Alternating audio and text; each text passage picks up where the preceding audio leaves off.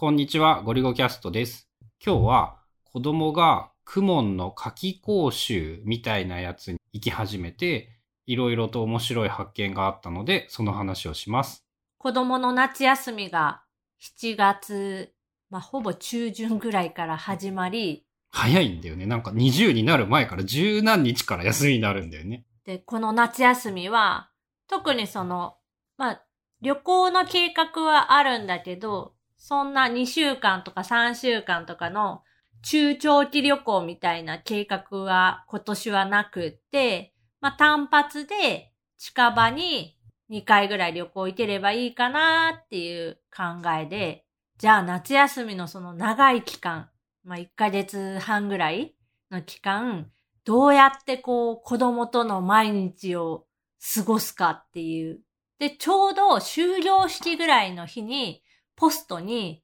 ポスティングでクモンのチラシが入ってて、近かったんだよね。場所が。言われてみたら、ああー、そこにあるわっていうぐらいの近い距離にあって。車でほんと5分ぐらいの場所に教室があって、で、1教科7020円で、本来は1ヶ月分の料金なんだけど、夏休みはその金額で、まあ、期間で言うと1ヶ月半。ちょうどその夏休みが始まる頃から8月いっぱいまで通えますよっていう。まあ、実際はお盆休みで1週間分なかったりするから、まあ、うんほぼほぼ1ヶ月分かなっていう一感じ。週間ぐらいちょっとお得かなっていうレベルで、まあ、初めからお試しのつもりで1ヶ月やれるからいいかって感じかな。で、子供に話してみたら、ちょっとなんか興味ある感じで、幼稚園お休みの間、そのクモン行ってみる？とかって言って、で、教室見学に行って、体験授業みたいな、やらせてもらって、で、まあ簡単に教室のシステムとかも聞いた上で、家に帰ってきて子供に聞いたら、やってみたい、行ってみたいって言うから、申し込んだっていう。まずね、その中でね、俺の一番の発見はね、ポスティングによって成果が得られるっていうことがあるんだなっていうのが自分の身をもって体験してしまって、いやー、ポスティングってこう、俺にとっては害悪でしかない存在だったはずなんだけど、確かになその、そのレベルの苦問式っていう塾みたいなやつが、他の手段で広告されても知る手段ないだろうし、その多分半径数百メートルから1キロ圏ぐらいだと思うんだけど、その圏内にポスティングをして、効果があるっていうことを身をもって証明してしまったっていうことが新しい発見で。多分さ、無差別に、その子供がいるとかいないとか関係なしに、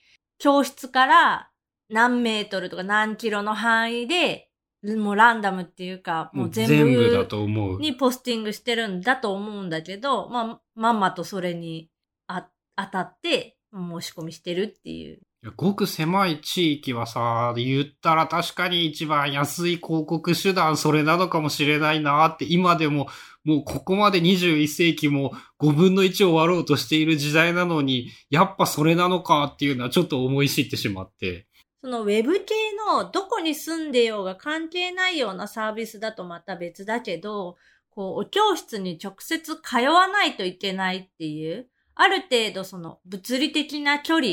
が関係するようなものっていうのは、まだまだそっちが強いのかなっていう。だね、それを思い知った。例えばさ、あの、水道のさ、0120が書かれたさ、なんかうちに電話してくださいみたいなやつはしょっちゅうポスト来ててさ、こんなもの絶対頼むかみたいに思ってたんだけど、すごいね、教育というものはすごいね、とかいろんなことを思ったわ。で、実際、クモンって、なんか調べるまでは、その小学生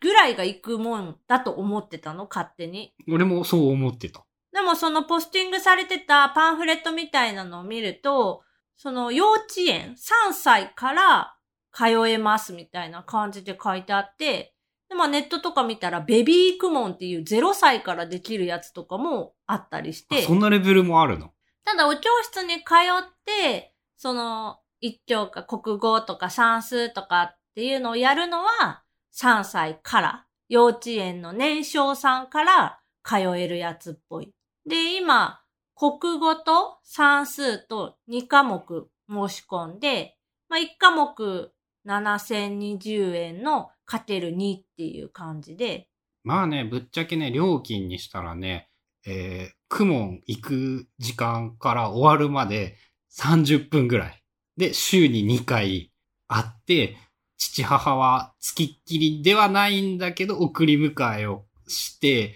往復結局1時間ぐらいはまあかかるんだけど、で、2科目1万4千円で、まあ宿題があって毎日同じ量をこなすので、いろいろ、その、分量うんぬんは抜きにして、月にこれで1.5万円ぐらいかかるんだっていうことを思いつつ、幼稚園確か無料化前3万円ぐらいで月間預かってくれて、幼稚園というサービスはめちゃくちゃ安いんだねとか、教育というものはめちゃくちゃ高いんだねとかっていうことを初めて身をもって体験した。まあ幼稚園では、幼稚園ごとにいろんな色があるけど、その字の書き方とか数字の書き方とか、特にこう教えるとかはない幼稚園とかもあるし、まあ小学校1年生から文字の読み書きを勉強していくっていうイメージなんだけど、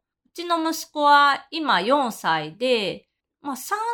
ぐらいの頃からその字に興味が出始めて、お風呂にあいうえお表、ダイソーで買ったあいうえおが50音全部載ってる表をあの、水でペタッと壁のタイルに貼り付けるタイプのやつ。でやったら、まあまあ興味を持っていろいろ読んでたりとか、お風呂に入るたびに見たりして、なんとなくなんかひらがなは読めてきたかなって思ってたら、一気に読めるようになって、続けてカタカナ表も投入したら、カタカナももうほぼほぼ今全部読めるようになった。なんかひらがなを一音で読むんじゃなくて、もう単語で推測して読んでいて、だから知らない単語になると読むのは遅いんだけど、優しい文章だと大人が読むのと全く変わらない読み方ができるんだよ。最近好きな絵本とかは、もうなんか何回も夜寝る前にこの本とこの本を持っていくっていう、布団まで持っていって読んでる。まあ、読んでる本っていうのが面白いのが2歳児ぐらい向けのやつなんだよね。そう、0、1、2歳向けのその文字がそんなに多くないやつで、で、多分その年の子は読めないはずだから、お母さんお父さんが読み聞かせるための絵本みたいなやつを結構気に入って読んでる。自分で何回も読んでるよね。で、読むのは異様にうまい。で、クモンで教えてくれることっていうのが、多分すごい、一応生徒に合わせてどのぐらいできるか見た上で、こう、どこから始めましょうみたいなのがあるんだけど、想定するに多分そのすごい、あ、こんなレベルのことから教えるんだ、あ、こうやって教えればいいんだってこう、ヒントになるようなことがすごいいっぱいあって、今やってるのは、国語は文章を読みましょうか声に出して。最初は三語文っていう三つの単語でできている文章。赤い犬が、赤い犬はいないわ。赤い風船が飛ぶみたいな、なんかそういう感じのやつだよね。で、今ちょっと進んで4語、5語ぐらいの文章になってきで、算数も、なんか最初に、足し算とか引き算の概念って、その4歳、5歳、全然理解できなくて、最近やっとこうなんとなく数字の多い少ないとかも分かってきたのかなって思ってて、どういうところから教えるんだろうって思ったら、まずこう、読むところからなんだよね。ただ数字が書いてあって、1から50まで書いてあるのを読むとか、1から10まで数字を書いていくとか、あそういうところから教えないといけないんだっていうのはなんかこう言われてみないとわからんかった気がして。でも実際、クモンを始めて2週間かな？行った回数で言ったら4回ぐらいなんだけど、めちゃくちゃ数字とかも読めるようになってて、書くのが異常に上手くなったね。こんなに上手に書けるようになるんだってレベルまで上達していて。数字とかも、1とか2は簡単だから書けてたんだけど、前から。8とか9はやっぱり難しいらしくって、全然書けない。見ながらでも書けなかったのが、今はもうスラスラと1から10まで書けるし、あとね、100の位の数字とかもちょっとずつやっぱ読めるようになってきてる。なんかやっとルールを理解しつつある。11、12っていうのが、なんか10の後に続いて一桁の数字を増やしていけばいいっていう概念が理解できてなかったっぽいのが理解できつつあるよね。で、それと紐づいてなのか、時計読むのもめっちゃ上手になってきてて、針の時計は、そのメモリを読みに行くんだけど、デジタルの時計で言うともう完全に読んじゃう。二桁の数字は多分2ヶ月前はまともに読めなかったけど、今はまあ読めるようになったって言える感じになったね。まあその学べることはそこら辺なんだけど、あと最後に大変面白い仕組みだなって思ったのが、クモンの入退出メールシステムあれ最初の登録とかはどういう風だったの？多分勝手に事前にこう、申し込み用紙とかの名前から登録をしてくれてて、なんかバーコードのついた台帳みたいなのがあって、雲に行くと、まずその台帳を自分の名前のやつ探して、